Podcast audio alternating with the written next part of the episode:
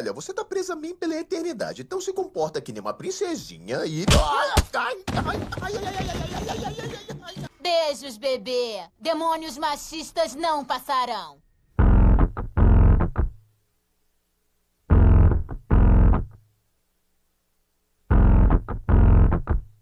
Olá, esse é o podcast Roda de, Roda de Conversa entre Mulheres. E vamos fazer uma conversa sobre a nossa vivência dentro dos espaços e como é, é a nossa visão em relação às mulheres na ciência.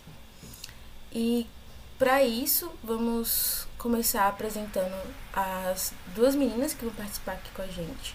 E depois é, vamos fazer várias perguntas da área e, enfim, vai ser uma, uma roda de conversa, nada muito formal. Maria Clara, se você quiser começar a sua apresentação. É, bom dia, ou, ou não, né? Anyways, enfim.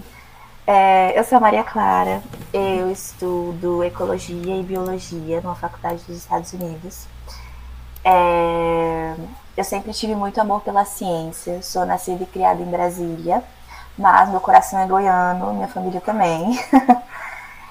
Muito obrigada, Maria Clara. Va Valesca? Isso. Então, é, meu nome é Valesca, eu estudo psicologia aqui em Brasília, sou aqui de Brasília, nascida e criada aqui. Faço faculdade aqui em Águas Claras. Estou no meu oitavo semestre de psicologia. Mas no mais é isso. Eu sou uma apaixonada pelo meu curso e suspeita até para falar. Muito obrigada, Valesca. Oi, pessoal, vocês já me conhecem, eu sou a Tailane. Espero que vocês gostem desse podcast. A gente vai fazer algumas perguntas para as meninas com relação à ciência, a área de atuação delas e o que elas pensam, né, sobre outras áreas, né, e como que elas enfrentaram algumas dificuldades dentro das suas áreas respectivas. Para a gente iniciar, eu queria saber o porquê que vocês escolheram essa área. E assim, já dando um gancho para a próxima pergunta, provavelmente isso deve surgir nas respostas, né? É, o que vocês pensavam quando criança sobre a área de atuação no futuro? Vocês se imaginavam como cientistas, vocês se imaginavam como pessoas, assim, figuras mais femininas, né? porque é visto socialmente que o cientista é muito um homem.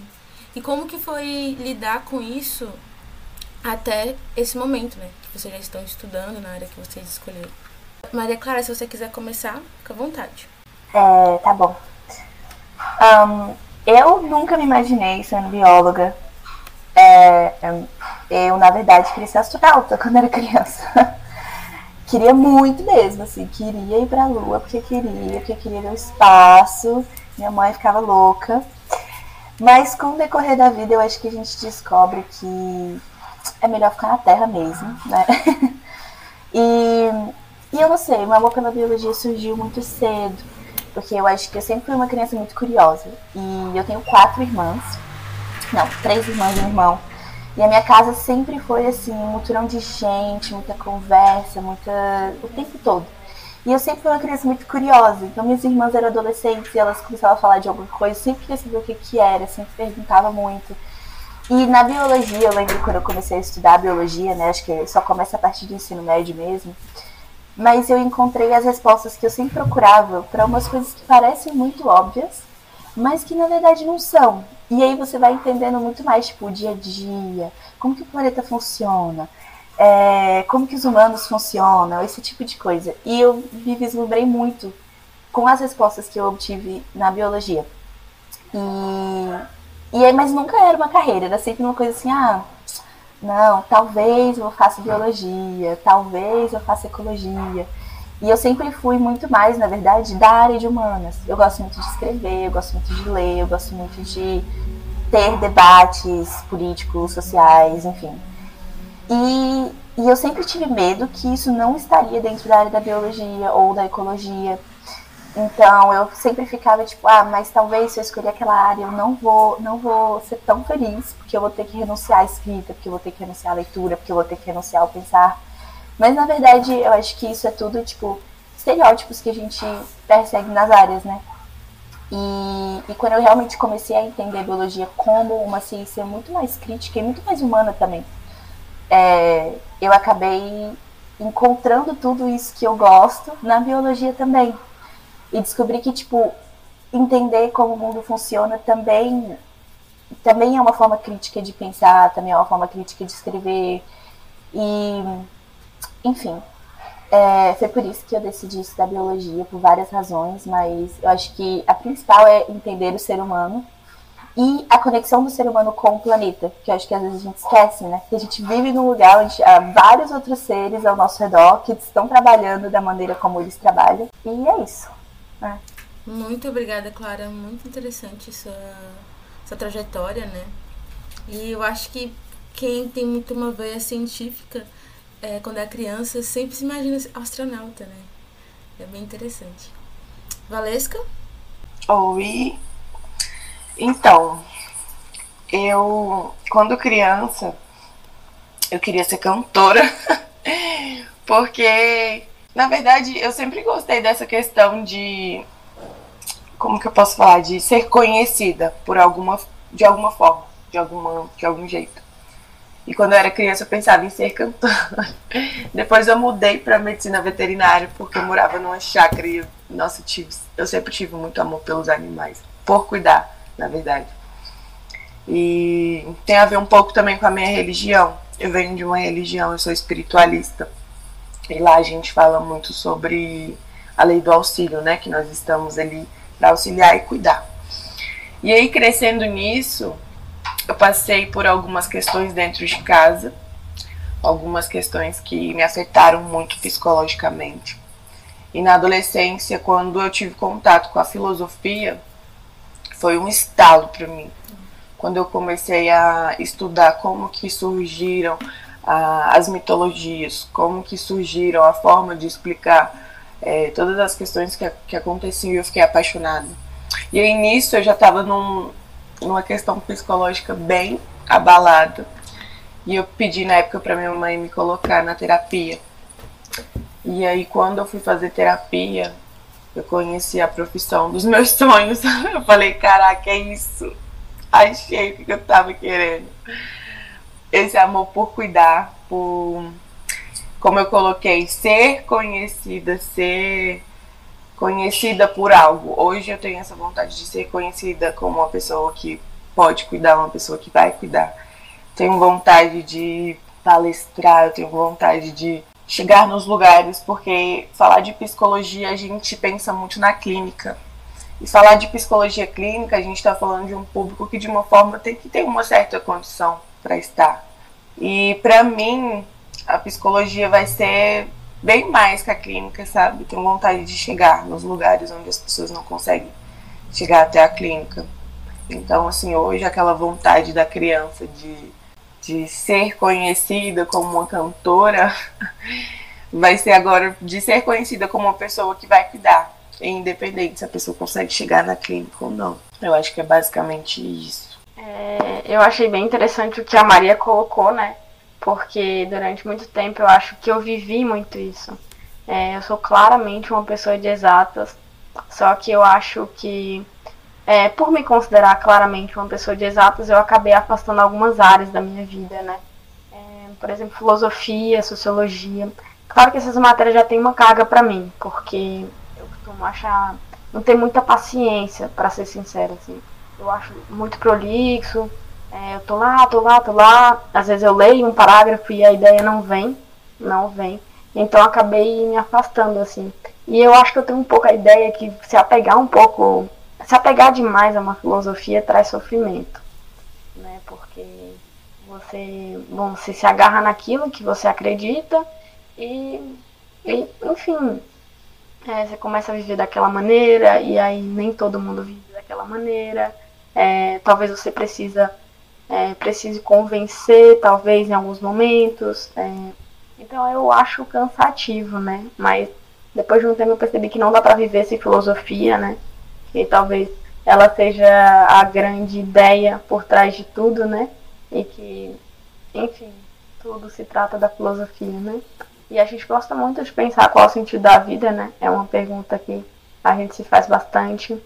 E talvez seja isso, né? E foi muito interessante a Maria colocar isso, porque eu acho que não só eu, mas todo mundo é, traz essa, bom, essa separação, né? É, dessas áreas que são mais de humanas da de exatas, né? E aí a galera de exatas começa a ter pavor de qualquer coisa que é relacionada ao humano. E, enfim, e ao contrário também acontece, né? E a gente acaba perdendo essas discussões aqui. É o que a gente está fazendo hoje, é muito difícil no, no curso, por exemplo. A galera não fala sobre essas questões. É muito difícil mesmo. A Lara pode falar aí pra vocês também da vivência dela. É, que é muito diferente, assim, a galera costuma falar, você senta no centro acadêmico e questão social você não vai falar. Você não vai falar porque vai ser taxado como chato, é, como. Por que você está trazendo isso, né? Desnecessário, vamos falar sobre o conteúdo aqui.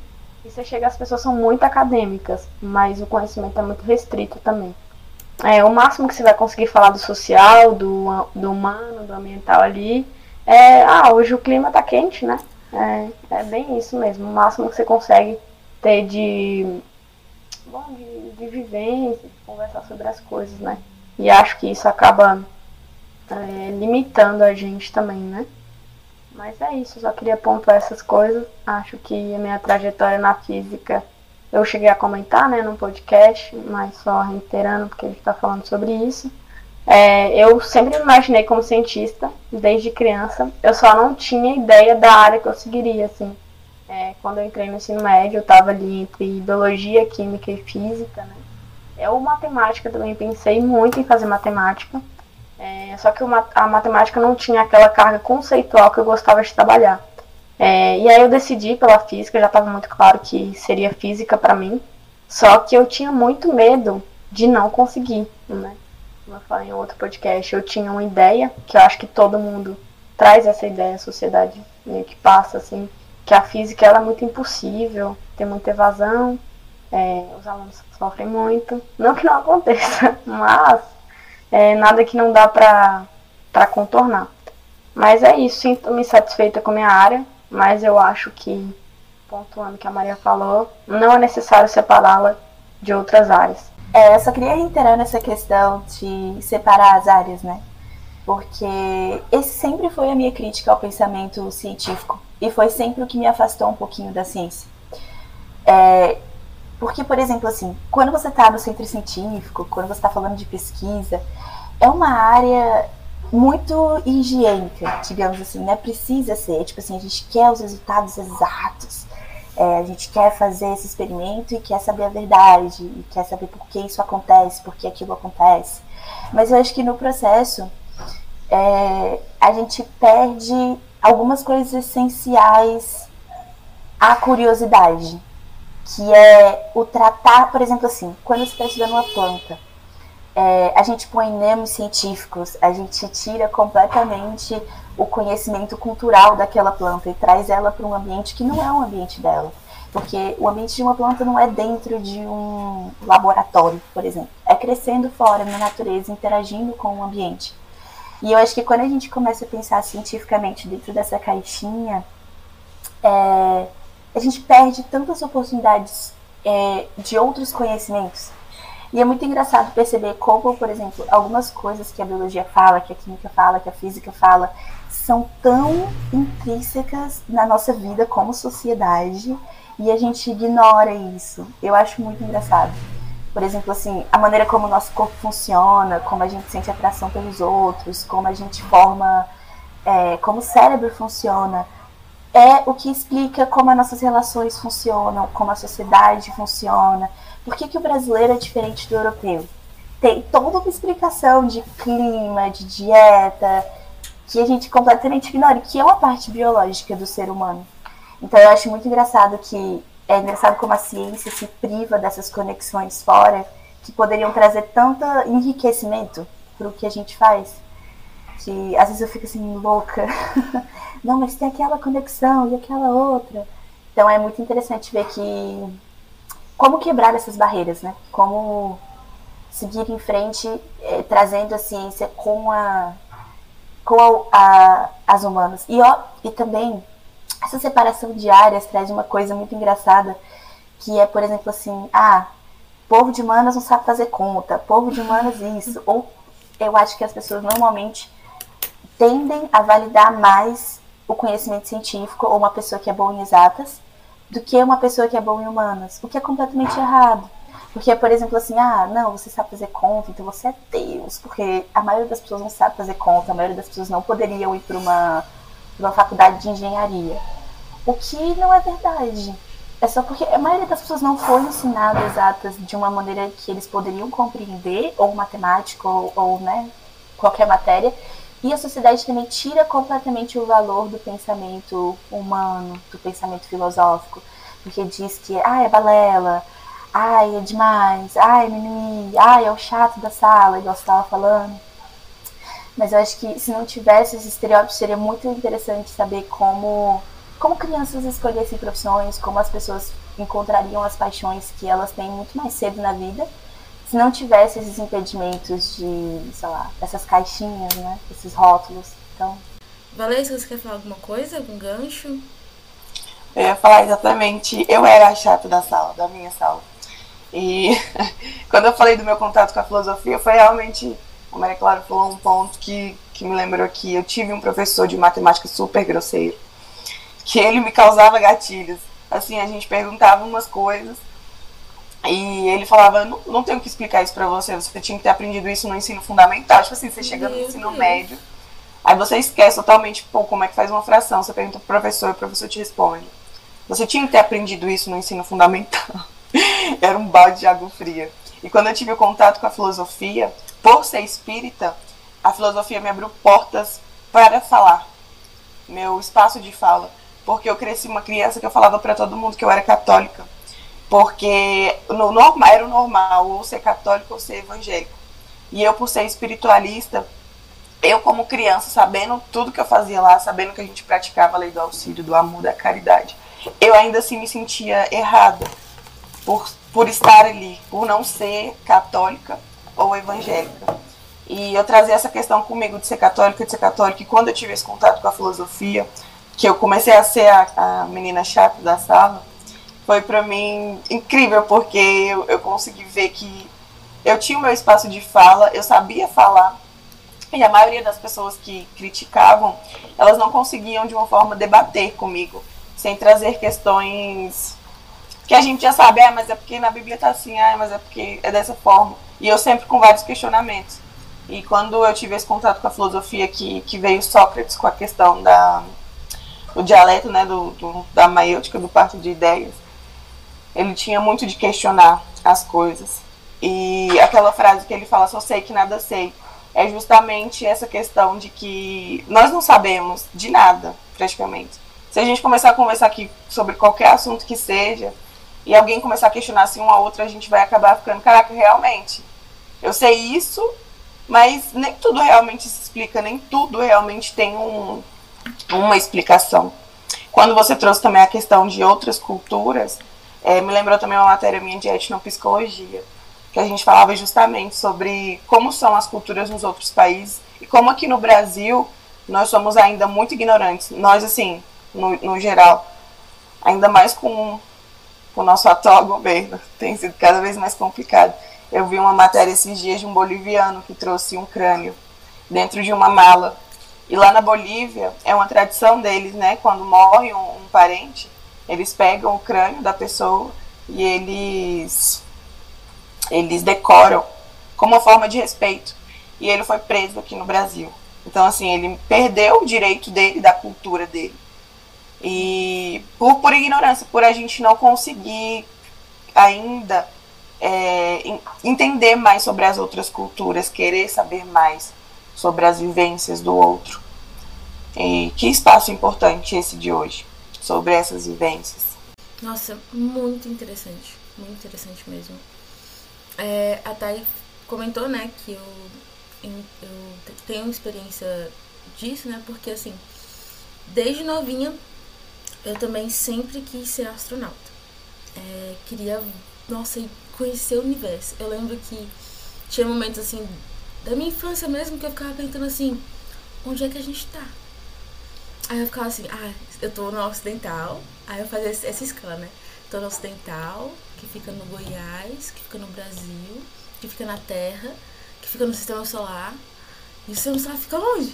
Aí eu ia pesquisar. Ah, o sistema solar fica na Via Láctea. E eu ficava, a Via Láctea fica onde?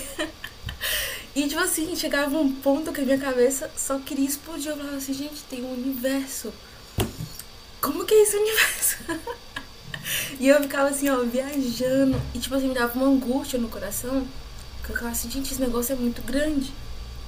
Aí eu assistia é, documentário, é, um monte de coisa, e eu ficava assim, meu Deus, que coisa incrível. Só que ao mesmo tempo, eu sempre fui uma menina que gostava sempre de ler. E minha mãe, ela, ela de formação, ela é técnica em enfermagem. E ela se formou no magistério do ensino médio, não sei se vocês conhecem essa formação, né? Que teve muito aqui na região. Então, e, e no magistério dela, ela teve muita matéria de filosofia, se eu não me engano. E ela gostava muito do Nietzsche. Então aqui em casa tinha livro do Nietzsche. E eu era pequenininha, eu, tipo assim, só pegava os livros e ia lendo. E eu fui, uma época, falei assim, vou ler esse livro aqui. E era um livro de capa azul, Gaia Ciência, do Nietzsche. E aí eu li, eu não entendia nada, velho, nada, nada. Acho que nem se eu fizesse faculdade eu entendi, entenderia Nietzsche. E assim, mas, tipo assim, tinha os questionamentos, né? E eu ficava pensando assim, meu Deus. E aí eu tive contato com filosofia, tive matéria de filosofia no sexto ano. E aí eu falei assim, nossa, que super interessante. Parecia as, as perguntas que eu fazia quando eu era criança. De onde a gente tá? O que, que é a vida? E isso tudo me empolgava muito, sabe? E aí eu lembro de um professor meu que foi muito marcante, o Harrison. Até hoje, assim, eu encontro ele na rua, eu falo pra ele é, o quanto ele foi importante na minha vida acadêmica. Porque tem exatamente essa frase. Ele contou a história, né, de que Sócrates estava lá andando, aí viu alguma frase, conhece-te a ti mesmo, né, no oráculo lá de Atenas, eu acho. Atenas não, não sei qual foi o oráculo. Mas enfim. E aí ele entrou no oráculo e, e falou com um carinha lá e ele perguntou o que, que ele sabia, né. Ele falou assim, ah, só sei que nada sei. E eu falei assim, meu Deus! Ele só sabe que nada sabe. e aquilo ali foi tum! Instalou na minha cabeça, foi muito engraçado, velho. E aí o professor pediu pra gente discorrer sobre isso. E eu falando, né, não, que, essa, que a verdadeira sabedoria é você saber que nada sabe. E aí ele foi e falou assim, nossa, Lara, você tá ficando muito inteligente. Isso pra mim foi tipo assim, um bank. Sabe? Eu falei assim, caraca, eu tô ficando inteligente. E eu fui pesquisar, pesquisar, pesquisar, pesquisar filosofia. Em paralelo, eu tava pesquisando sobre o universo, né? Pesquisa assim, a gente, eu assistia os documentários, né? YouTube, essas coisas. Então, pra mim foi muito confuso escolher minha área. Foi muito assim. E também eu gostava muito de matemática. Porque eu achava do caramba, assim, a pessoa, pô, pensou um mais um igual a dois. E disso tudo, de um mais um igual a dois, pá, temos derivadas, pá, temos integrais, temos calcular é, prédios, temos. Nossa, que incrível! Então eu me via totalmente perdida, eu queria ser todas as áreas. Aí, ciência também tabela periódica. Eu lembro que eu, fica, eu gostei tanto de tabela periódica que minha professora me fez eu dar uma aula de pro primeiro ano do ensino médio, era do sexto. Porque assim, eu achava incrível, eu pesquisava tudo, tudo, tudo, tudo, tudo assim, pá, pá, pá, pá, pá. Então eu não sabia se eu queria química, se eu queria biologia, história também, eu sempre gostei muito de história porque tinha a ver com filosofia. Não sabia se eu queria filosofia, não sabia se eu queria artes, porque eu gostava muito de desenhar. Então pra mim foi tipo assim, super angustiante esse negócio de escolher uma área. E eu falei assim, eu não posso ser tudo, não posso saber de tudo, assim, pesquisar tudo, né? E aí no meu ensino médio, eu tive uma aula de química, que eu simplesmente chorei nela. Eu até comentei no, nos meus podcasts, foi muito engraçado, velho. Eu gostava também muito de psicologia, muito de psicologia, por causa do Nietzsche, porque tem um. Que ele foi o pai da psicanálise, né? O Valesca. Me confirma, não? Não sei, mas tinha alguma coisa a ver com Nietzsche e psicologia e que eu achava legal. É, enfim, aí a minha aula de química, né, falava sobre números quânticos. E eu falava assim, velho, o cara pensou onde estava o elétron. Como é que consegue, velho? Como é que consegue criar o um raciocínio sobre pensar onde está o elétron? Porque assim, né, eu tinha visto o que é um átomo. Ah, um átomo é uma coisa muito, muito pequena. Ah, dessa coisa muito pequena tem outras coisas muito, muito pequenas que é o elétron, o próton, o nêutron. Então o cara pensou dessa coisa muito, muito pequena e conseguiu imaginar onde ela poderia estar, né? E enfim, agora eu entendo que é uma coisa mais diferente. Só que assim, eu fiquei, gente, que coisa incrível. E aí eu percebi que isso tem mais a ver com física do que necessariamente é, química, enfim. E aí eu tive mais contato com a física e eu achei assim do caramba. E aí eu percebi que a física seria, tipo, mais amiga da matemática e da, da filosofia do que qualquer outra coisa. Só que quando eu cheguei na faculdade, foi tipo assim, a decepção, porque a gente não vê nada de filosofia. A gente não vê nada sobre o pensamento. Eu acho que de tudo isso, o mais importante é o exercício do pensamento. Que a filosofia é quem, quem fala mais sobre isso, né? A matemática, ela vem de, de pensamento. Ela vem de raciocínio, de você conseguir fazer os, é, pensar os axiomas, como você pensa. É, e eu estava até dando uma aula de reforço esses dias, estava falando sobre números complexos. E aí tem as operações, né, com números complexos. Se não me engano, a divisão a gente tem que fazer por, pela multiplicação também e tem um conjugado. E eu fui explicar para minha aluna, eu falei assim, ó, quando você pensa divisão, a gente monta a continha aqui, a gente não pensa sobre a multiplicação, então com os números complexos tem que ser a mesma coisa. A gente tem que pensar a multiplicação também. E é exatamente isso, velho. A matemática, ela tá atrelada ao pensamento. A física tá atrelada ao pensamento. E a gente tentar dividir, distanciar a filosofia disso, é como é como a gente criar pessoas só que que martelam mesmo. Não que pensam sobre, mar, sobre martelo, né? É, eu acho que é isso mesmo, assim, eu concordo muito com a Lara. É, eu não tenho muitas referências na, na filosofia ou na sociologia. Eu lembro que eu sempre senti muita dificuldade. É, eu lembro que a primeira vez que eu me deparei com o mito de Platão foi horrível, porque eu não entendia absolutamente nada. Eu não entendia como uma pessoa conseguia chegar naquela conclusão, de verdade. Porque eu ficava, cara, de onde esse cara tirou isso? Pelo amor de Deus como é que a pessoa consegue entender o que ele quer dizer com isso? tipo, como a sombra causou, e aí eu não tô mais vivendo uma realidade, é não fazer sentido para mim. Ainda não faz, é, eu vou ser bem sincera. Assim. É, a filosofia que eu tenho contato hoje é mais a filosofia voltada para a física, né? A, a, a, enfim, alguns questionamentos da física que são embarreirados pela filosofia, né? Por, por algumas teorias da filosofia. Então é, é, o contato. E na minha adolescência eu tive muito contato com Bukowski, né? Não sei se vocês já viram ele, mas praticamente ele fala sobre sexo, drogas, amor e, e muita baboseira, assim, mas é muito bom, muito divertido ele. Enfim, é, eu, não tinha, eu não tenho muitas referências é, filosóficas assim.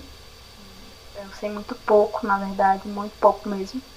É, eu sei é, algumas coisas, assim, relacionadas à psicologia, porque eu faço, né, terapia. E, aí eu entendo que o processo é muito importante e eu sou muito grata. E aí funciona um pouco mais para mim, mas e a educação, né? Porque eu lembro, eu lembro que eu já cheguei a falar que a, o que a, a, que a Maria Clara falou, na verdade, né? É, que é balela. Eu já cheguei a falar que é demagogia demais. Eu já cheguei a falar que é falacioso. Eu já cheguei a falar um monte de coisa. Mas ao mesmo tempo eu, eu eu falei, ó, oh, talvez eu não saiba o suficiente, né? Eu sempre entendi que talvez aquilo parecia para mim falacioso porque eu não entendi o suficiente. Né? E quando você não entende, é muito fácil as coisas parecerem erradas, né? Porque você não tem profundidade. Né? Então, para mim parecia falacioso porque eu não conseguia entender. É, bom, como. Porque na, na, assim, a filosofia da educação tinha as ideias que eram muito distantes da realidade, né? Então chega a ser ideal mesmo, de tão distante da realidade que é. Só que para mim, por ser uma pessoa mais prática, é, eu não conseguia entender como que a gente estava ali falando sobre, enfim, uma pedagogia que foi aplicada nos Estados Unidos, que, enfim, não dá para ser aplicada no Brasil. Foi testada e não dá para ser aplicada no Brasil, porque a realidade do Brasil é outra, e a gente ainda está falando nela. Sendo que poderia, sei lá, enfim, tá tá pensando no aluno, tô pensando se meu aluno tá precisando de alguma coisa, se meu aluno não tem acesso à internet, não tem acesso ao computador, se meu aluno aprendeu de verdade a matéria, ou como explicar, é, enfim, como trazer a vivência do aluno para tornar o aprendizado dele melhor, né? Que é a questão que a Valesca falou sobre fração. É, eu percebi a dificuldade que a Valesca tem em fração e conseguir retornar nela nesse ponto, né? Porque se a Valesca não sabe sobre fração, provavelmente ela não vai conseguir fazer outras coisas que ela deveria conseguir fazer na matemática, na física e na química, né? É, então acho que é, eu separei durante muito tempo é, essas áreas. É, eu me distanciei muito mesmo E eu tenho realmente essa ideia de que filosofia traz um certo tipo de sofrimento. Mas eu acho que a educação me trouxe muito isso, né? É, de pensar sobre o aluno, pensar em como trazer uma. Enfim, dar oportunidade. É, também olhar para a trajetória do aluno, né? É, só pra, assim, não vou me prolongar também muito, mas sobre o que você falou da Thay, né? Da, da Valesca, sobre a dificuldade da infração. E também sobre o que a, que Maria falou, de, de, de fazer os links. Hoje, quando eu estudo educação, eu percebo que, também da minha experiência, que, por exemplo, o aluno ter dificuldade de infração não diz respeito a somente a minha metodologia de, de ensino. É uma coisa muito mais completa e complexa do que simplesmente eu mudar a minha forma de explicar. Porque o ser humano é um ser hum, é uma a nossa cabeça ela é completa, ela pensa, não pensa só a fração. Para a Valesca entender a fração, ela tem que relacionar o que é uma fração com a realidade do que ela entende.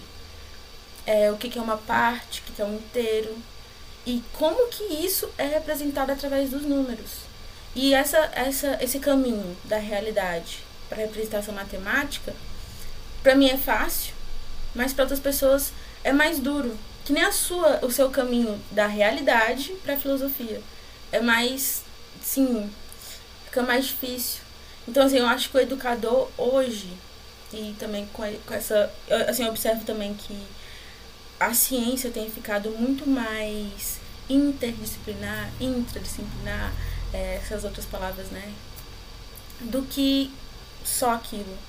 Então, assim, o educador, eu acho que o papel do educador hoje em dia é mais, mais do que ele saber o conteúdo, mais do que ele saber um milhão de metodologias, mais do que ele saber todas as abordagens possíveis, é ele entender que esse caminho de cada aluno é diferente. E ele perceber como e por meio de quais áreas ele consegue que o aluno faça esse caminho encurtar. E isso tem a ver muito mais com o todo. Às vezes você usar a fração, falar sobre é, filosofia, às vezes você falar sobre ciências, você falar sobre como é que foi seu dia e tentar encontrar o link no dia da, da pessoa do que, sabe, mudar a metodologia. Eu, e assim, tem muita coisa parecida com a dificuldade da, da, de fração da Valesca com essa dificuldade com filosofia. É, eu queria complementar nesse tema da educação, né, que a gente acabou entrando. É, mas é esse ano na minha vida eu tive muito contato com educação.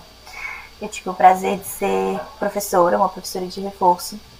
É, e assim, eu conheci crianças incríveis e eu tive a oportunidade de ter contato com elas na jornada educacional delas e perceber muitas coisas sobre a educação brasileira que são verdades assim difíceis de encarar quando você é apaixonado por educação. É, e também na minha jornada da faculdade, né? Porque eu acabei de começar a faculdade e assim foi uma explosão para mim, porque eu estava sempre pensando, nossa, será que eu quero mesmo ir para os Estados Unidos fazer faculdade? Será? Sabe? E se der tudo errado? E aí eu lembro da minha falando, se der tudo certo? É, enfim.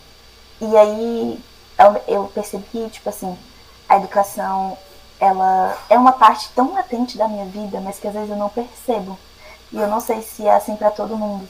Mas é muito engraçado, tipo, perceber que o aprendizado, assim, a gente põe a educação na caixinha da escola, né? Tipo, a criança vai para a escola para aprender. Mas a verdade é que a criança está aprendendo da hora que ela acorda até a hora que ela vai dormir. E no meio também sonhando.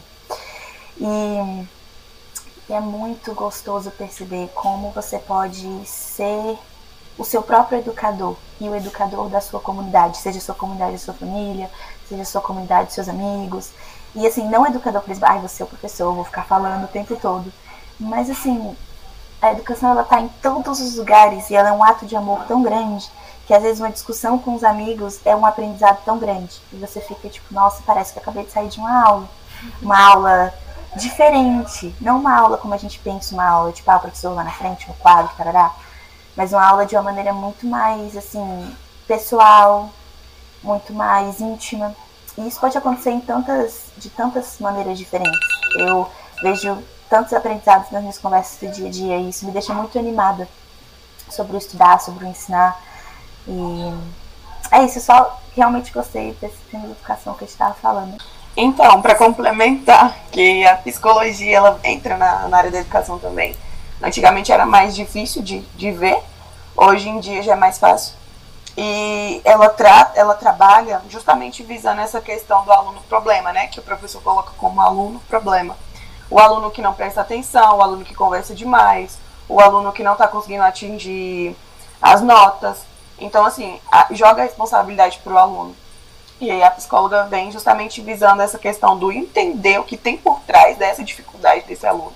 Pode ser uma ansiedade por causa de muitas cobranças, pode ser um déficit de atenção. A criança pode entender. É, tem um filme que ele é bem legal, que agora eu não vou lembrar o, o nome. Mas assim, existem formas de aprendizado. Igual você colocou, cada pessoa tem a sua forma de aprendizado. Eu posso entender o que você está querendo me falar, você desenhando. Já tem gente que pode entender, igual vocês, tem mais facilidade com os números colocando números, já tem gente que tem mais facilidade lendo ou assistindo vídeo aula. Então existem formas de aprendizado. Então, justamente a psicologia escolar, ela vem para compreender aonde que está a raiz desse problema, né? Visando justamente o bem-estar desse aluno. Na minha época era bem fraquinho, assim, a questão da. Era as, as, as tias do SOI que falavam elas eram mais para quando acontecia realmente um problema para poder conversar com o aluno, para poder encaminhar ele para psicoterapia. E hoje isso já vem mudando, ainda é bem fraco, né? Nós ainda precisamos de muitas políticas públicas para conseguir implementar a psicologia realmente nas escolas, porque é um, é um, é um espaço importante. O aluno hoje precisa sim ser, ser entendido o que, que tem por trás desses problemas. E, igual a Thay colocou da dificuldade de filosofia, eu coloquei da dificuldade de matemática, justamente para não criar esse bloqueio, porque eu vejo que eu criei um bloqueio com matemática, porque eu, eu lembro desse, eu falo matemática, eu lembro do professor, já é automático.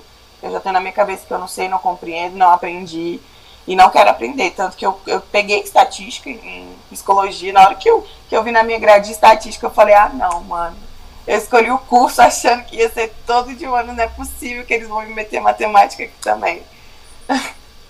eu fiquei assim, no chão, mas foi que fui. Tive que, ir na barra. Mas confesso que realmente eu criei um bloqueio.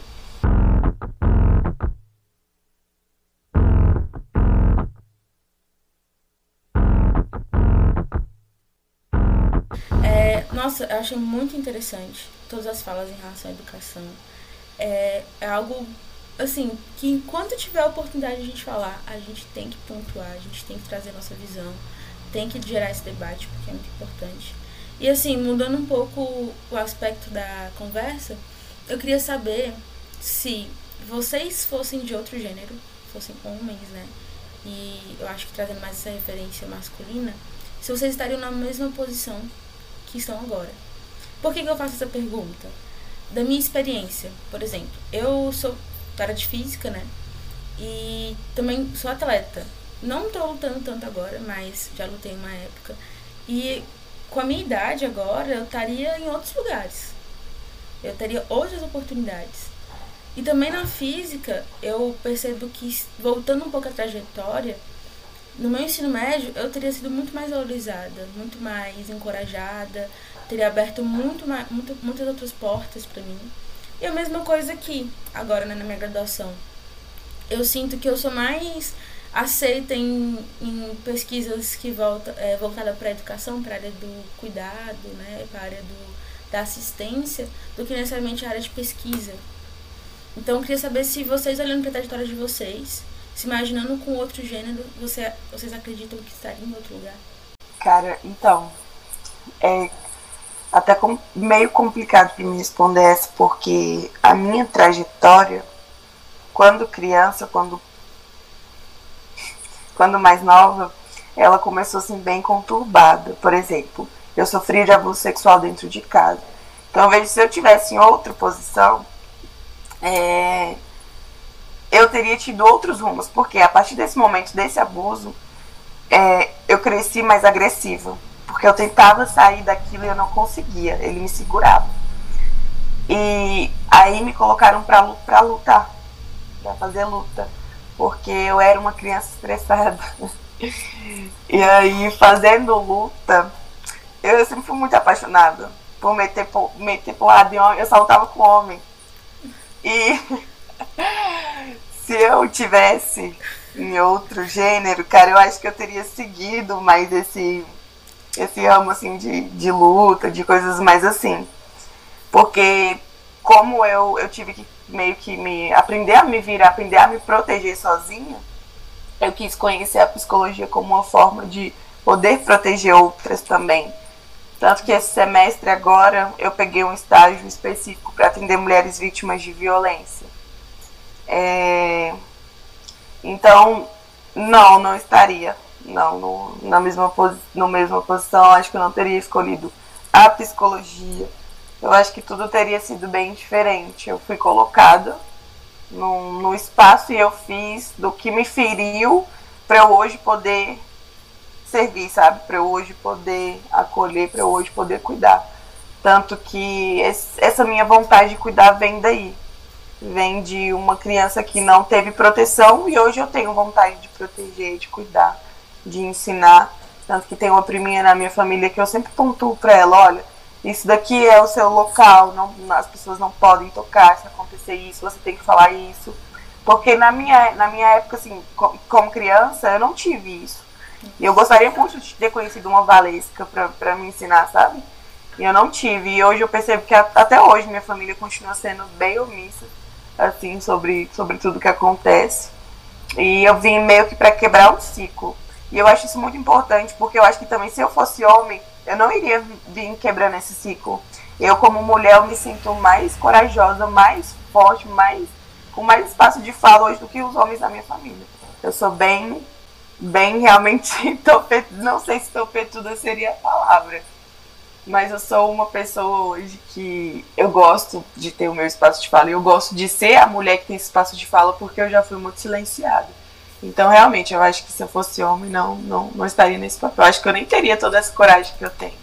Muito, muito interessante, Valesca. É, eu acho essa pergunta muito interessante, porque, na verdade, assim, eu já pensei nisso, né? Tipo, ah, se fosse homem, será que as coisas seriam mais fáceis? O que seria mais fácil? O que não seria mais fácil? Mas eu, para mim, o feminino e a energia do feminino sempre foi uma coisa muito forte na minha vida, porque eu cresci no matriarcado. Eu tenho uma mãe muito poderosa Ai, que criou cinco filhos sozinha.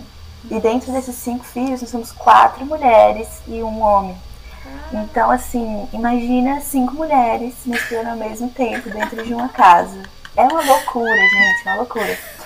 Então, assim, eu cresci muito conectada ao feminino e as minhas referências de vida, as minhas irmãs, a minha mãe, as minhas tias, que sempre estavam muito por perto também ajudando minha mãe, sempre é, foram essa referência de poder para mim. E, assim, e essa referência de quebrar barreiras. Porque, por exemplo, assim, a minha mãe, ela ficou viúva quando ela tinha minhas três irmãs mais velhas, né? E elas eram crianças ainda. Ela ficou viva com três crianças. E assim, ela sempre conta as histórias de como ela foi procurar trabalho, como ela realmente precisava trabalhar e tinha que sair porque, né, tinha que alimentar a gente, tinha que é, correr atrás. E assim, é muito interessante escutar o preconceito que ela enfrentava, sendo uma mãe solteira de três. Quando ficamos, quando nos tornamos cinco, então, é outra história. Mas, assim, então é muito interessante essa visão. Eu sempre me senti muito conectada com o feminino. Meu nome Maria, né? Antes eu não gostava de ser chamada de Maria Clara, porque as pessoas sempre me chamam muito de Maria. E eu sempre tinha aquela referência católica, ai Maria, e eu não entendia muito bem. Mas quando eu fui crescendo e aprendendo essas conexões com o feminino, eu lembro de pensar em Maria e pensar, nossa, mas na verdade Maria é uma mó puta figura poderosa na Bíblia. É, enfim, e essas coisas assim, mas eu acho que eu acho que esse suporte feminino que eu sempre tive, essa conexão com ser mulher, sempre me ajudou a entender o meu papel no mundo de uma maneira melhor e mais fluida. De pensar assim, ah, não é não é um fardo, é um poder. Não é uma coisa que eu tenho que me livrar. Eu não sou mais frágil, eu não sou mais fraca, eu sou mais forte. Eu sempre vi mulheres fazendo mais que homens. É, enfim. E, e eu não sei, mas eu acho que se eu fosse homem, eu acho minha vida. Eu acho que eu ainda teria uma conexão muito forte com o feminino se eu tivesse nascido na mesma família. E eu acho que. Eu, vezes, às vezes eu não consigo nem imaginar, porque eu acho que a minha visão de mundo seria tão diferente. E eu acho que algumas coisas. Talvez eu estaria mais atraído para outras coisas, igual a Valesca falou. É, mas é interessante perceber como o gênero afeta realmente as nossas escolhas na vida e tudo mais. Não necessariamente porque a gente quer que afete, mas porque a sociedade é construída de uma maneira em que é um fator importante, é um fator que, que é decisivo na escolha de carreira, na, na escolha de relacionamentos e tudo isso. E eu trabalho muito para ver, assim, fora desse espectro de homem e mulher, o que nós somos como humanos, que nós somos, né, fora dessa, desse negócio de gênero que é construído pela sociedade, né? tipo assim, ah, mulheres usam rosa, homens usam azul, ou umas coisas assim, tipo, o que nós seríamos se a gente não tivesse esse tipo de barreira? Tipo, ah, homem não chora, mulher é frágil. É... Então eu acho muito interessante. Mas, não sei, talvez eu estaria na biologia se eu fosse homem. Talvez não. Talvez estaria na urologia. Enfim. Né? É muito interessante. Eu também fui criada por, só por mulheres. Meu, meu pai não foi presente na minha vida. Então, assim, toda referência de força, de escolhas, assim, eu tenho da, da minha família mesmo. Assim, de viver no matriarcado. É, eu acho que mudaria bastante. Eu acho que, é, como a gente trabalha com exatas, né, tem muito isso, que exatas foram feitas foi feito para meninos. Então não é muito natural quando eu digo, por exemplo, que faço física, eu não, não vejo as pessoas recebendo a informação com muita naturalidade, né? Talvez fosse mais cômodo, como eu já tinha dito podcast, no podcast anterior, né? É, se eu fizesse alguma área voltada para o cuidado, porque acaba que a sociedade coloca a gente numa caixinha, né? E foi muito interessante ouvir vocês falando, porque eu passei por algo parecido, assim. É, eu tive um professor na minha outra faculdade, não foi na física, é, em que eu, eu, eu tive um, acho que eu estava no quinto semestre, assim, dele, e aí é, o meu professor anterior tinha dito para ele que eu era muito boa em matemática, então ele já chegou até mim falando, ó, oh, é, soube, né, que você era muito boa em matemática. E aí eu até achei que meus amigos tinham falado alguma coisa brincada. Eu ah, pô, meus amigos aqui, for ele, você não acredita não. Aí falou, não, foi um professor mesmo que falou é, que você era muito boa em matemática.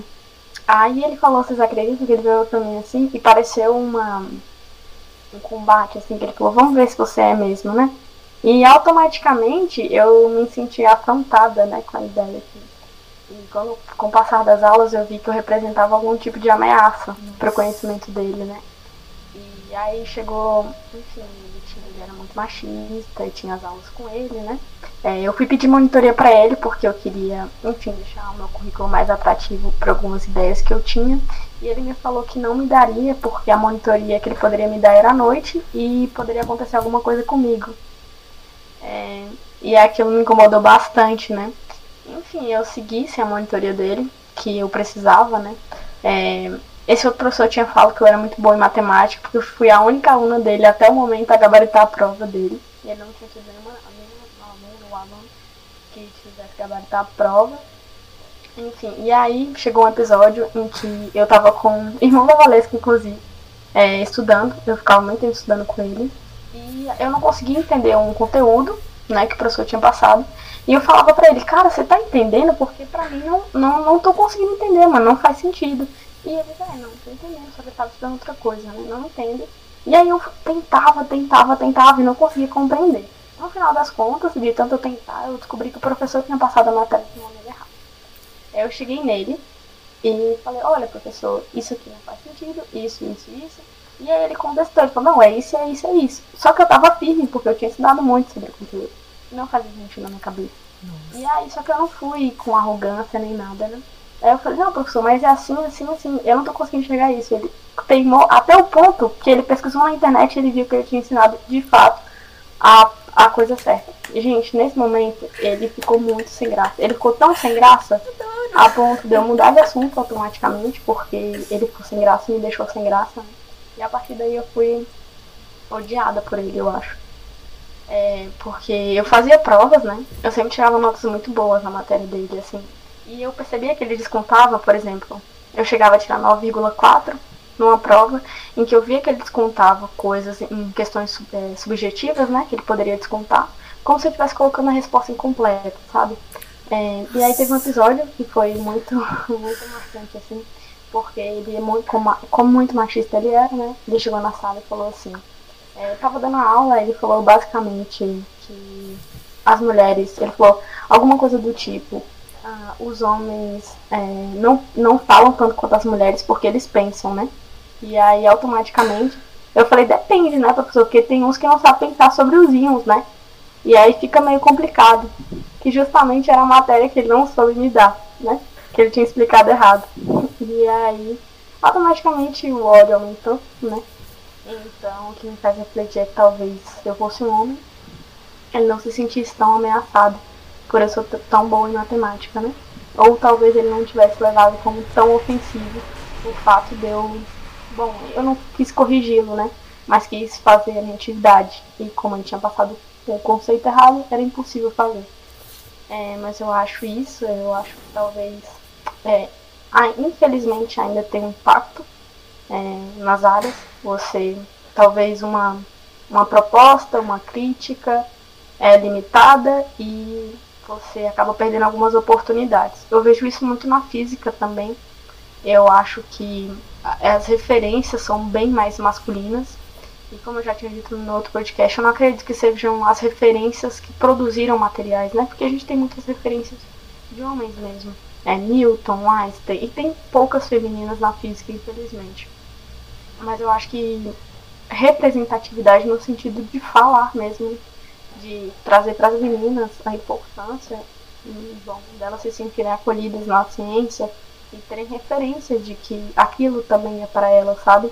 E que você não precisa se encaixar num padrão, né? E que não tem um padrão para ser cientista. Eu acho que eu sofri muito com isso também, eu julgava que, bom, eu não me encaixava naquele, naquela ideia, né, que a gente traz de, de física mesmo, assim, na minha vivência, né? é, de, bom, aquela pessoa engomadinha, aquela pessoa nerd e que gosta de mangá, enfim, que é todo retraído, e eu não encaixo nisso. É, eu vi que não dá pra eu encaixar porque eu não sou essa pessoa, né?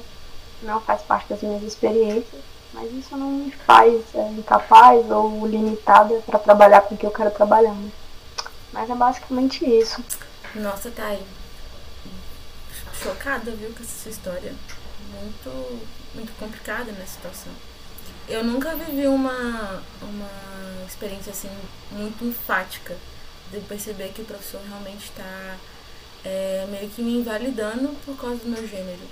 Porque assim, no ensino médio, eu e mais uma colega, ela. A gente era. A gente, a gente, a gente entrou no Instituto Federal junta, foi muito, sempre muito juntas, então a gente estudava junta. E a gente. Nós éramos as melhores.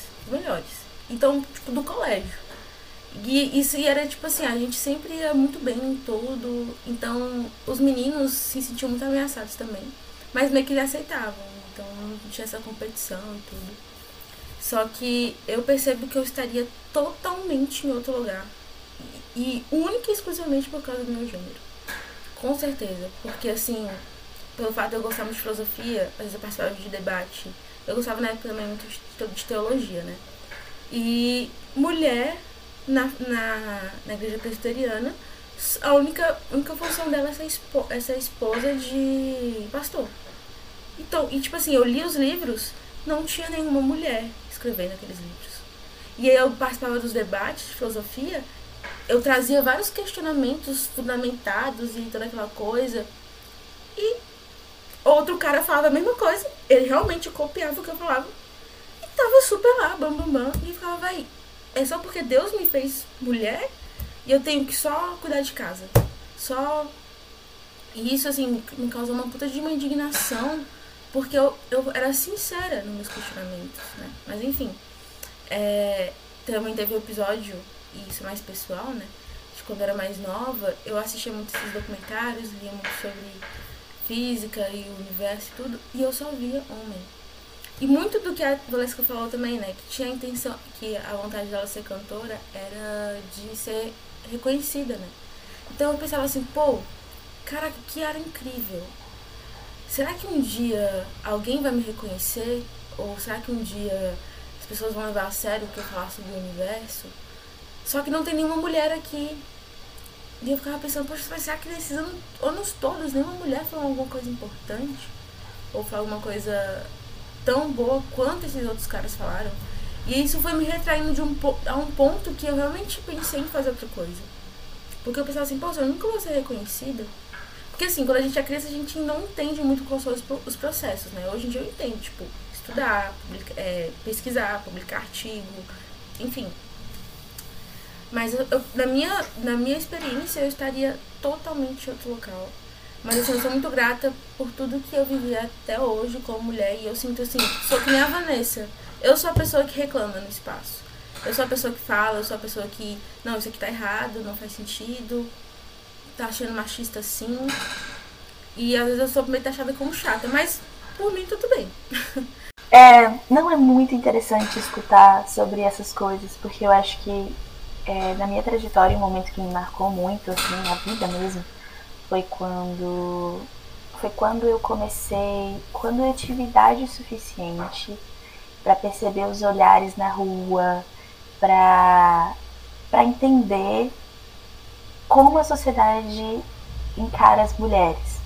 É, e aí você começa a entender algo muito mais profundo que é muito angustiante, que é, por exemplo, assim, tem que o, os homens eles são ensinados a pensar desde sempre. Eles são ensinados a se preocupar não com coisas fora deles, como a aparência, como tipo assim, o modo de se comportar na sociedade, mas com coisas dentro deles. O que, que você quer ser? É, como homem no mundo? Qual é o lugar de poder que você quer ocupar? uma coisa desse tipo. Enquanto as mulheres são ensinadas a cuidar do cabelo, a, por exemplo, assim, tem que fazer a unha, tem que se bronzear, tem que, tipo, milhares de processos cosméticos que, na verdade, cuidam muito mais do exterior e tiram essa independência de pensar. E quando eu vi, por exemplo, outras mulheres na minha vida, como minha mãe, enfim, me colocando nesse, nesse lugar, eu me senti extremamente abalada porque você né, tá crescendo, aquele negócio meio estranho da adolescência. E, e eu, eu tinha, né, ainda tenho um pouco, mas muita acne, então era tipo assim, toda essa pressão para parecer melhor e tudo mais. E eu sempre fui uma pessoa muito curiosa, sempre quis muito estudar, eu sempre nunca estive muito ligada a isso, tipo, eu sou muito desleixada, como minha mãe fala. Mas assim, porque eu sempre estive mais interessada em outras coisas, no pensar, no. Enfim. E sempre me incomodou muito que eu tinha que dividir a minha mente ou meu pensamento entre essas duas coisas. E é muito interessante como isso também debilita uma separação entre homens e mulheres que não deveria existir. Por exemplo, quando a Tailane comentou sobre o professor dela, eu, e você perguntou, ah, eu, eu né, como ele te trataria se você fosse um aluno homem. O conhecimento de um aluno homem não necessariamente é, ameaçaria ele, porque viria de um igual. Por exemplo, assim, ele viria ele como um prodígio, como o. Né, ai, meu aluno que vai ser muito bom em matemática, que vai poder ser um professor tão bom quanto eu um dia. Mas quando ele vê isso partindo de uma mulher, ele vê como uma ameaça porque é um diferente. E é muito engraçado como a gente criou homens para serem iguais, homens falam sobre o mesmo assunto, é, enfim, né, passam assim de geração para geração os mesmos conhecimentos entre homens e mulheres entre mulheres, por exemplo, na cozinha, é, no cuidado do lar, enfim, que também são visões muito poderosas, mas não só para mulheres, para homens também.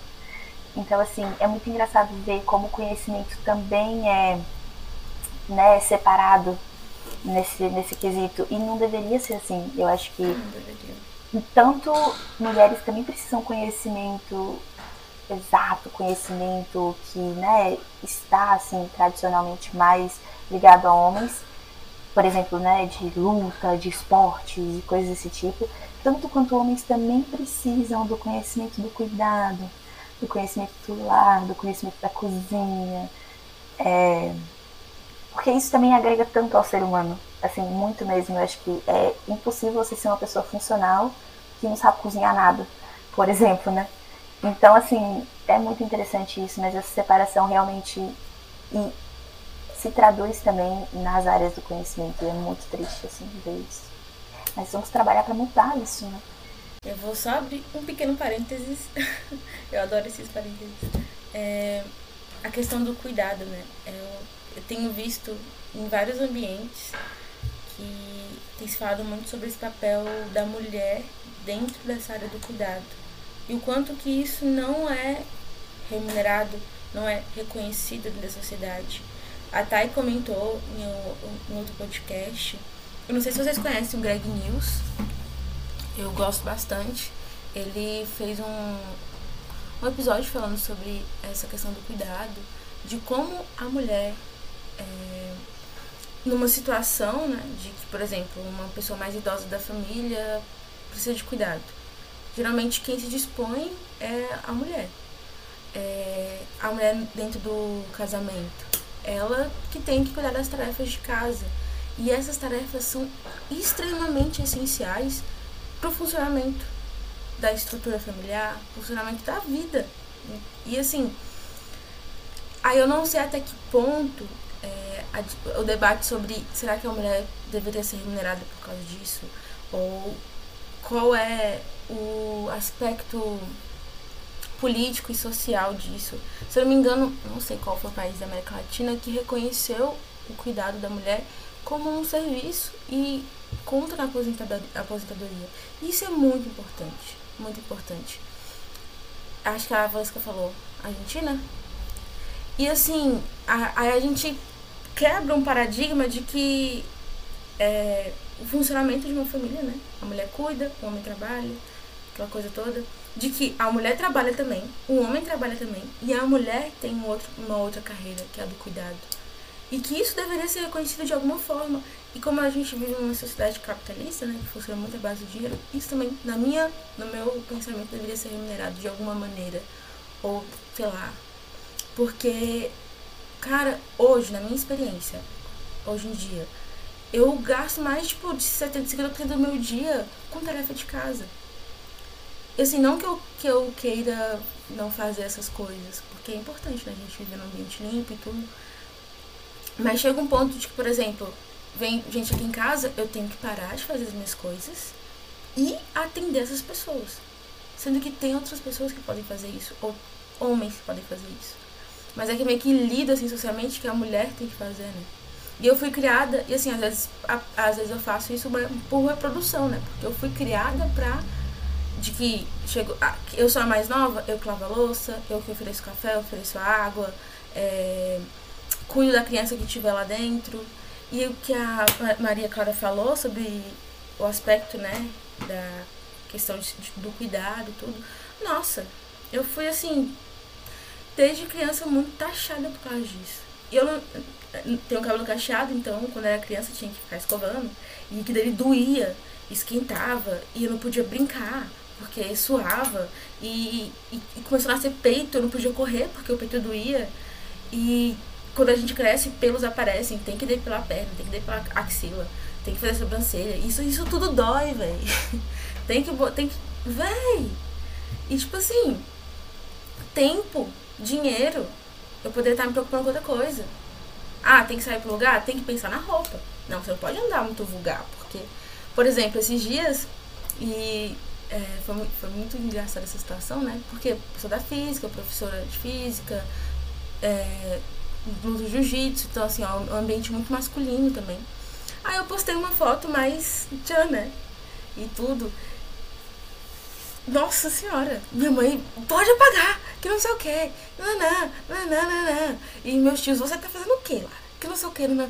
E assim, foi só uma foto. Por que que eu não posso? Sabe? Isso pra mim, eu fiquei super indignada, né? Mas acabou que eu apaguei a foto, porque assim, eu prefiro evitar o problema, mas eu causei ali um pouquinho de problema também, né? Só que, cara, isso tudo é muito. E são questões que vão se acumulando. E o que eu quero fazer é o quê? Estudar física, pô. Eu quero me dedicar ali e acaba que essas questões vêm de imediato e eu acabo deixando muitas coisas para trás, sabe? Enfim, foi mais um desabafo sobre essa situação.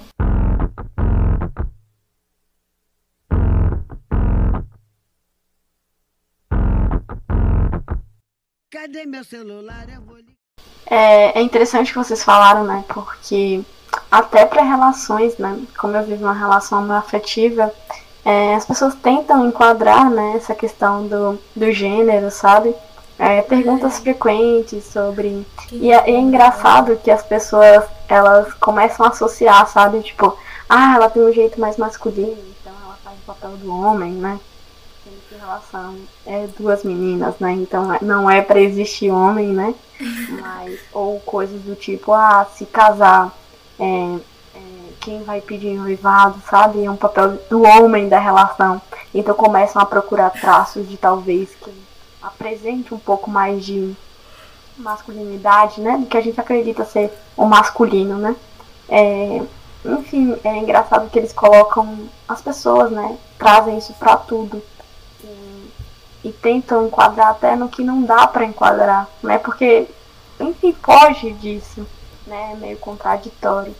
Mas é interessante que vocês falou, falaram, né? E, enfim, eu queria fazer uma pergunta, né? E já que a gente está falando sobre isso, sobre referências femininas, né?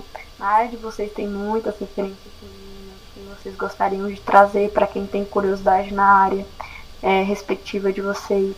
É, na minha área, eu acho que eu já falei no outro podcast, que eu gosto bastante da Henrique Rio. É, ela é uma referência de mulher para mim, de mulher na ciência.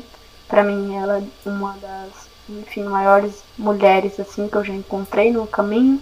O trabalho dela é impecável. Ela trouxe muita ciência, muita ciência pra gente.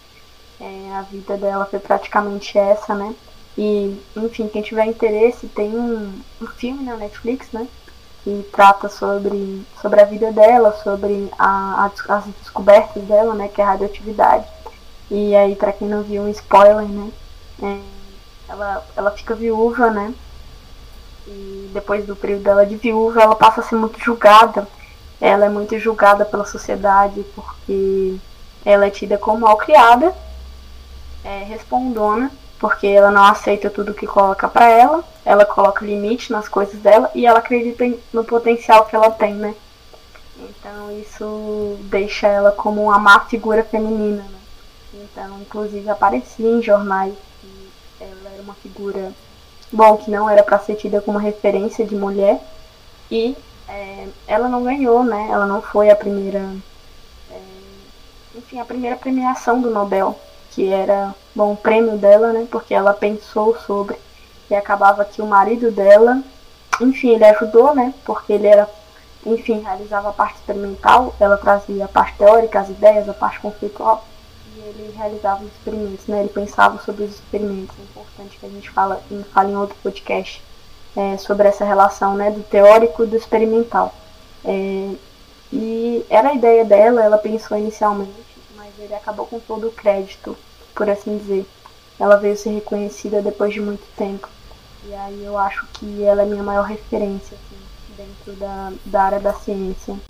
Eu queria saber quem, quem é de vocês. Se você quiser começar, Maria. Nossa, mulheres referência, né? Sempre. é, é muito interessante, assim. Eu lembro que logo quando eu comecei a pesquisar mais, não só sobre biologia, mas sobre o mundo como um todo, várias mulheres que me chamaram a atenção, assim. Eu gosto muito de vários artistas é, e de ver como mulheres artistas também fizeram nesse meio, porque eu gosto muito de arte. Eu gosto muito de museus, de galerias e de entender como funciona o mundo da arte, né? Que parece um mundo super elitista, mas que na verdade tinha que ser muito mais democrático. Mas enfim. E aí eu sempre me inspirei muito em mulheres que, que retratam a natureza. Eu acho que isso vem muito da biologia também, né? Uma das minhas artistas preferidas, Louise Bourgeois, é uma mulher francesa que também é, fez, é, também foi criada nos Estados Unidos e ela faz assim essas estátuas enormes de aranhas assim e comparando com a mãe dela e ela estuda a anatomia dos animais de uma maneira diferente do que a biologia estuda, né? De uma maneira muito mais artística. E aí ela fala das diferenças entre o corpo do ser humano e o corpo de um inseto e, e é muito interessante assim tem vários outros nomes, né? Marie Curie, também maravilhosa. É, um, um, filme que eu gosto muito, que eu vi quando era adolescente, que sempre ficou marcado, foi aquele é, Estrelas Através do Tempo. Acho que é esse o nome, né? que fala das mulheres na NASA, e assim, sempre quis ser astronauta. Quando eu vi aquelas mulheres na NASA, gente, fiquei louca. Falei, é isso, fui aqui pra NASA também. Enfim. é, e assim, nossa, muita inspiração. É, uma, uma, é, uma mulher que está me inspirando muito agora é que eu estou lendo esse livro para a faculdade, né, que chama... Eu acho que a tradução em português é Trança de Eva Doce. E é muito interessante, assim, essa cientista, o nome dela é Robin Wall Kimmerer, I think. Isso. E ela escreveu esse livro. E é sobre conhecimento. Ela é uma mulher indígena. E ela Nossa. fala do conhecimento indígena e do pensamento indígena em comparação com a vivência dela como uma professora de botânica, como uma mulher que tem Caraca, é, PhD em biologia. E é muito interessante, porque tipo, durante o livro ela vai explicando coisas que ela aprendeu na infância dela, da origem indígena, e ela aplica o conhecimento científico a isso. Tem um capítulo do livro que ela fala das três irmãs, que são três plantas que os, as pessoas indígenas, as tribos, sempre plantam juntas porque elas funcionam muito bem juntas biologicamente, que é milho, abóbora e feijão. E é muito engraçado que ela vai descrevendo as três irmãs, por exemplo, o milho é o mais alto e o feijão cresce ao redor do milho e a abóbora tem aquele espaço de tipo é, se espalhar no jardim, que ela é muito mais horizontal, né, a planta. E aí é muito interessante que ela vai falando sobre isso o livro inteiro. E assim, uma referência muito forte também no modo como a gente pensa no mundo. Ela fala muito mais tipo de trazer a terra, né, a nosso sentido, a nossa conexão com a terra, é, que é uma coisa coletiva e a gente torna isso muito mais pessoal. É, por causa da sociedade que a gente vive, enfim, é muito interessante. Então, Sim, essas têm sido as minhas referências mas eu também tenho referências muito pessoais, assim, é, com a biologia, minhas duas professoras de biologia do ensino médio e agora também na faculdade, a terceira, né, são mulheres, e assim, mulheres muito fortes. É, a minha professora de biologia no meu ensino médio era uma mulher muito porreta, muito forte, que agora ela é coordenadora da escola.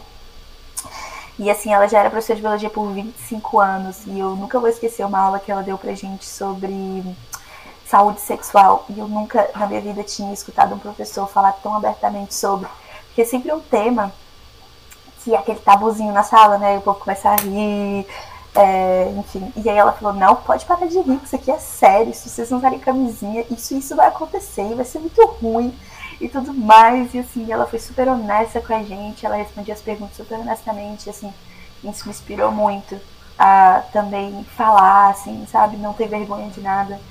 E, e a minha outra professora de biologia também, nossa, assim, referências muito boas que realmente me deram a coragem, me inspiraram muito a seguir o que eu sempre quis seguir, e realmente fazer o que eu quero fazer.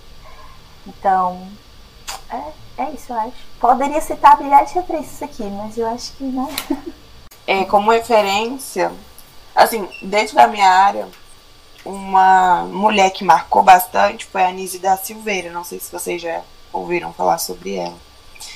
Tem até um filme, se vocês tiverem a oportunidade de assistir. Ela vem com. É, na nossa luta antimanicomial, né? É, justamente porque a forma de tratamento psicológico antes era muito agressiva. Era tratamento de eletrochoque, afogamento. É, e assim, a forma com que essas pessoas, esses doentes, os loucos, né? As pessoas têm muito mais nós para falar sobre louco. As pessoas têm meio que um receio de falar a palavra louco, mas os loucos, eles eram abandonados pelas famílias, eles eram deixados, tinha toda essa questão dessa agressividade no tratamento. E a Nise vem com a arte em forma terapêutica, né? A Nise vem quebrando, é justamente aquela questão da educação que a gente falou anteriormente, é, quais são as formas de aprendizado, quais são as formas de de cada ser humano. E ela trouxe a arte no manicômio, foi até lá no Juliano Moreira, lá no Rio de Janeiro, como uma forma de terapia. E ela obteve resultados fantásticos. E a partir disso, começaram a usar mais a arte como forma terapêutica. E a Clarissa, Clarissa Pincola também. Ela é, é justamente autora de um livro que eu tô lendo agora, Mulheres que Correm com os Lobos que, cara, ela é psicanalista. É, o livro são contos e em cada conto ela traz a sua visão ali é, analítica sobre aquele conto. E, e os contos são justamente contando histórias de mulheres como antigamente as mulheres eram acumuladas de funções. Anteriormente não, hoje, até hoje. As mulheres modernas são acumuladas de funções na vida profissional e, e pessoal. E isso gera o mal do século, né? Medo, depressão, fragilidade, bloqueios, que a gente falou muito hoje também. E ela veio com esse projeto justamente para identificar, para mostrar essa essência feminina, né? Como que, que nós fomos é, ensinadas a ter que cuidar. Tudo isso que a gente colocou aqui tem justamente no livro. E ela vem justamente para resgatar esse passado longínquo, né, como uma forma de atender, de atingir a verdadeira libertação. Essa libertação que a gente fala é justamente essa coragem que a gente citou muito aqui hoje, né? Essa, esse posicionamento que eu falei aqui várias vezes, caraca, eu sou assim, eu sou assado. Hoje eu me sinto livre para falar, para ser quem eu sou, para falar da forma com que eu quero falar. E esse livro para mim está sendo um estalo porque justamente ele mostra como que o, a figura feminina vem como, como ai, cuidadora, ai, uma pessoa que, que consegue dar conta de todas as, as funções colocadas para ela, uma pessoa que consegue compreender, uma pessoa que vai ser mais meiga, vai ser compreensiva, vai ser cuidadora. E nós sempre ficamos em posições muitas vezes desconfortáveis para gente, para poder seguir essa função de mulher cuidadora, de mulher compreensiva. E esse livro, para mim, está sendo fantástico. A Clarissa, ela está sendo uma referência aí foda para mim. Mulher, psicanalista. Ela é junguiana, só que ela, ela não segue a vertente de Freud, né? Ela segue a vertente de Jung. E ah, eu acho muito interessante. Tem a filha, a filha do Freud também, a Ana Freud, e a Melanie Klein, cara. A Melanie Klein, ela também é. Eu gosto muito do, do referencial teórico da Melanie Klein ela traz os conceitos do, do o mito do, do amor materno. Porque se a gente for falar de mulher, né, quando a gente vai falar sobre mãe, as pessoas têm muito essa questão também de ah, aquela coisa linda, bebê, não sei o que, nanana. E quando a gente vem ler sobre o, o mito do amor materno, eu não lembro agora direito se foi ela que escreveu, mas foi uma teórica que ela traz a verdadeira face, né, da maternidade, como que é doloroso o puerpério, como que dói amamentar, como que dói ter que a barriga crescer, o corpo se modificar. E como a gente, como vocês colocaram algumas vezes no, no início, é, a gente tem sempre, a gente foi ensinado a se preocupar com essa questão do corpo, do cabelo, da, da visão das outras pessoas por a gente. E a questão da maternidade eu vejo como uma coisa muito dolorosa. Ainda mais depois dessas leituras, né? No sentido de o tanto de modificação que a mulher tem e um tanto que a mulher precisa se transformar, como se fosse uma reinventação. Se hoje eu tivesse um filho, eu ia precisar me reinventar. Eu ia precisar modificar muitas coisas, a minha forma de pensar, a minha forma de agir. E tudo isso requer muito psicológico. Cara, a psicologia é linda. Façam terapia. E esse livro eu recomendo muito. Mulheres que correm com os lobos. É, para todos os tipos de público, não só para pessoas mais novas, como para pessoas mais velhas. Porque a gente começa a entender também os papéis que a gente muitas vezes é colocado de relações, relações abusivas, seja dentro de casa, seja com, em relações afetivas, seja em relações de amizade mesmo, relações cotidianas. Então, esse livro retrata muito essa questão de, de como nós somos colocadas, às vezes, em papéis dolorosos, em papéis que a gente sofre, papéis que causam sofrimento. Então, a Clarissa Pincola, dentro de todas essas mulheres que eu falei, ela tem se destacado. Nossa, muito interessante. Muito interessante. É, sobre as minhas referências, vou ser bem sincera.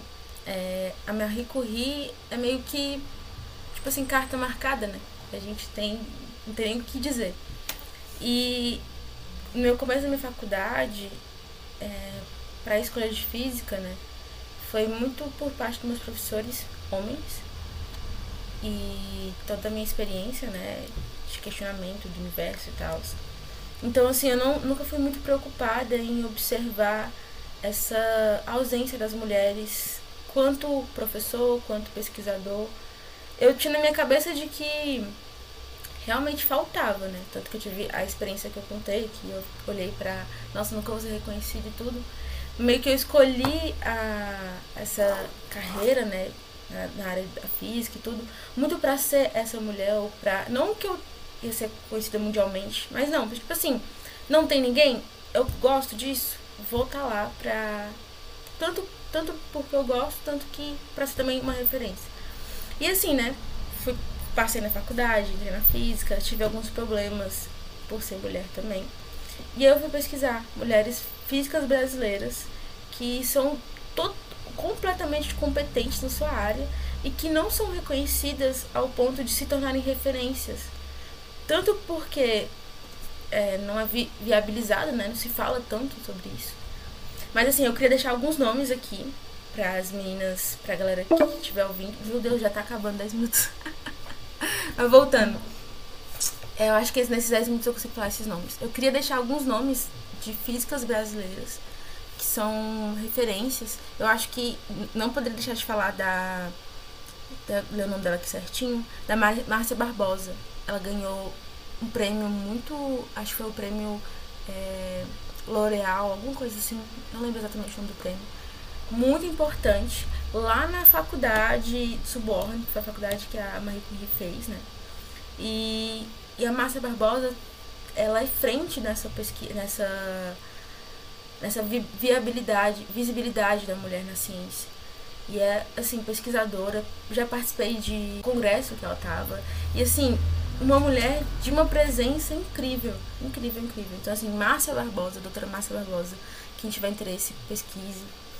É, outra também, que é a Ivone Mars Canhares, ela, ela foi uma das primeiras graduadas em física do Brasil, na faculdade da, da USP. Tem a Fátima Vernu, que é da UNB, que eu vou puxar minha, minha sardinha pra cá. Ela foi reconhecida, acho que em 2019, como professora emérita tanto na pesquisa de ensino de física. Ela foi uma das, das fundadoras do, do mestrado profissionalizante, eu não sei exatamente o nome, galera. Mas é da área do ensino mesmo. E assim, uma pessoa incrível. Eu conversei com ela pelo Instagram, foi muito interessante. E ela tem, um, tem vários, várias entrevistas no YouTube, muito, muito legal. É outra pessoa também que eu queria, não queria deixar de falar, e ela é da área da pesquisa em ondas gravitacionais, que é a doutora Marcele Soares. Eu não sei muito da pesquisa dela, mas ela é uma das candidatas ao prêmio Nobel por causa da pesquisa dela em, em ondas gravitacionais. Assim, isso daqui vários anos, né? Vai decorrer dos resultados dela.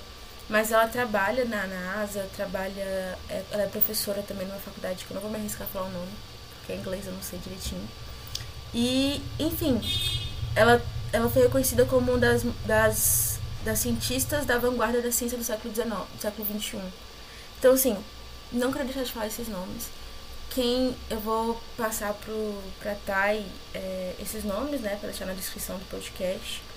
E, assim, muito, muito interessante. Também não quero deixar de falar também da doutora Sônia Guimarães, que ela é uma professora preta do ITA e pesquisadora também. E eu acho que seria muito, é muito importante deixar essas referências. E uma pessoa bem atual, que é a doutora Gabriela Weber, que é uma mulher trans. Ela, ela é formada na, na, em Ciências Moleculares pela USP e ela é na área da pesquisa da física teórica. Então, assim, essas referências são muito importantes.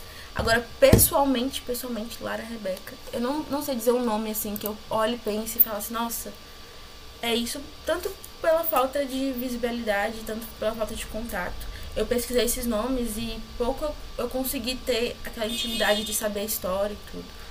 Então é isso, pessoal. Espero que vocês tenham gostado do podcast de hoje.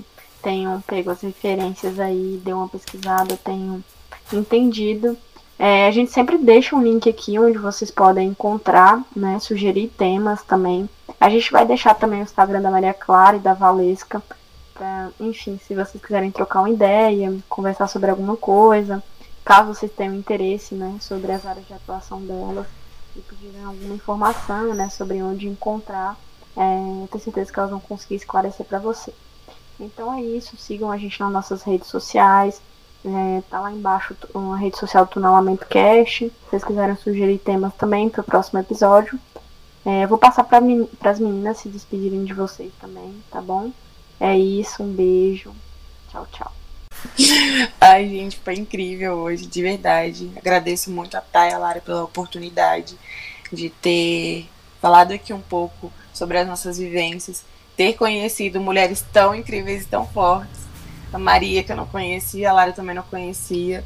Mas muito importante eu, eu escutar sobre as experiências de vocês, as vivências. Quem escutar esse podcast, com certeza, nossa, vai, vai gostar muito. E principalmente, acho que principalmente mulheres, né? Que é muito bom a gente estar em contato e escutar. É, o quão existem mulheres fortes, o quanto existem mulheres determinadas, corajosas. E parabéns, foi foda. Nossa, assim, é, eu queria muito agradecer pelo convite demais, assim, eu sempre quis gravar um podcast. E, e assim, eu estava muito animada. Eu estava pensando, eu vou gravar um podcast, galera, me achando. Mas assim, nossa, muito bacana. É, o, o trabalho do Tunellamento Cast tem sido incrível. Estava escutando os outros episódios, eu tenho gostado bastante.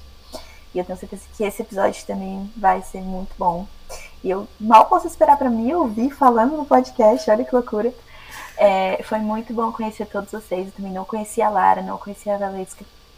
Mas assim, é muito bom estar é, tá em contato com pessoas com novos pensamentos, com novas ideias.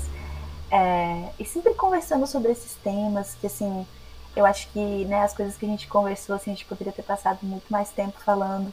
E é muito legal, assim, quando você está numa conversa que flui tão bem que você se sente acolhido, que você poderia falar o quanto você quiser. É, então, assim, foi uma experiência incrível. E é isso, estou, né, sempre nas redes sociais, se quem quiser fazer comentários, um esclarecimento. E é isso, meninas. Muito obrigada. Ai, gente, eu adorei. Ah, adorei, adorei, adorei. Adorei conhecer você, Maria. Adorei te conhecer, Valesca, saber um pouquinho da história de vocês. E assim, portas abertas do Treinamento Cast para outras oportunidades. Falar um pouquinho da sua área, Maria, falar um pouquinho da área da Valesca. E assim, muito, muito obrigada por todo, por ter participado, por ter, é, ter terem sido tão abertas as perguntas. E assim, tenho certeza que muita coisa boa saiu daqui e que quem ouvir esse podcast vai provavelmente virar alguma chavinha, mudar algum pensamento, que eu acho que isso é o mais importante.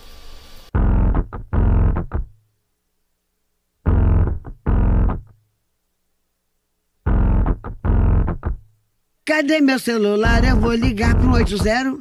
Vou entregar teu nome e explicar meu endereço. Aqui você não entra mais, eu digo que não te conheço. E jogo água fervendo se você se aventurar. Eu solto o cachorro e apontando pra você, eu grito pé.